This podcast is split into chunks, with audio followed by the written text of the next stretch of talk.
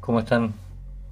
Soy Uso Campo y hoy les voy a leer el cuento El Duende Malvado de la autora Erika G.C. y que se encuentra publicado en la página miscuentosdeterror.com. Siempre creí que había algo extraño en mi casa, como si ésta se hallara rodeada de extrañas presencias, lo cual no sería extraño, considerando que la familia ha habitado aquí por generaciones desde mis tatarabuelos. Mi abuela murió en la última habitación del segundo piso y su padre lo hizo en el despacho mientras fumaba su pipa. De cualquier manera, nunca he visto fantasmas. Y aunque si así hubiera sido, debe ser más agradable toparse con los espíritus que a uno le son conocidos en lugar de de otras apariciones. Todo comenzó cuando yo contaba con 10 años de edad. Había un espejo con marco antiguo en la vieja habitación de mi abuela, la que ya nadie usaba. Había varias habitaciones en nuestra ancestral vivienda, pero en casa solo éramos mis padres, mi hermanita y yo.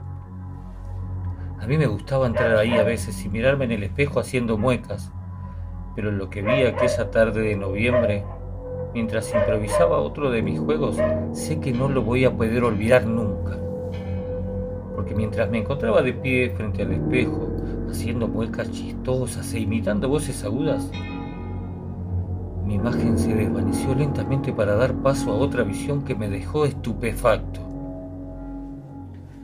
Había una habitación completamente en blanco al otro lado del espejo y en medio de ella un ser pequeñito que se encontraba agachado, con las rodillas recogidas.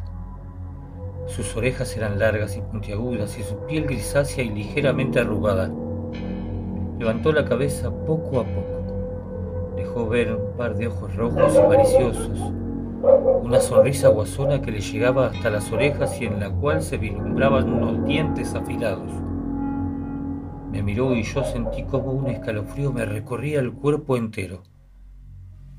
Era un duende, o eso creo, un duende malo lo supe al ver la manera en que me miró, tan cargada de malicia y burla.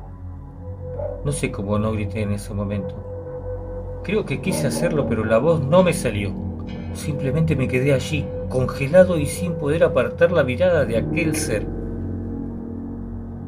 El duende se puso de pie y anduvo hacia mí como si quisiese salir del espejo. Lo único que pude pensar fue, por favor no, por lo que más quieras. Dios mío, por favor, no.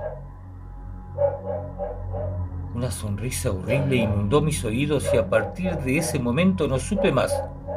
Perdí la conciencia.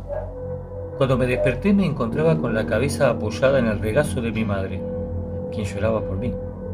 Al principio no entendí por qué. Luego vi que tenía los brazos y el estómago lleno de arañazos que me ardían. Nadie pudo explicarme jamás lo que me había sucedido pero yo lo sé muy bien.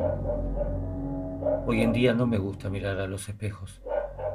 Trato de evitarlos tanto como sea posible. Siento que me siguen.